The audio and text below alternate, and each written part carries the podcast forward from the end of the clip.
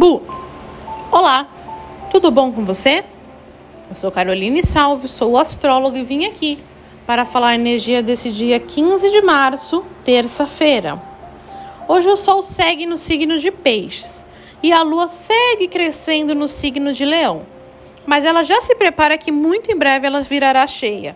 Então já começamos a sentir o inchaço, todos aqueles questionamentos da lua cheia que ficam muito mais intensos. Hoje a lua dá uma pegada mais leve com a gente. Embora ela ainda se oponha a Saturno no signo de Aquário e a gente tenha que lidar com as responsabilidades do que foi feito e dito no ontem, no dia anterior, a gente está um pouco mais leve, recebendo mais fluência. Se soubermos ter direcionamento de todo o nosso processo, Hoje é um dia de muitos retornos positivos. Mas se ontem foi um dia de estourar, estressar, né, até mesmo um estresse em relação a ego e briga e atrito, hoje pode ser um dia que você tenha que colher essa responsabilidade sobre isso.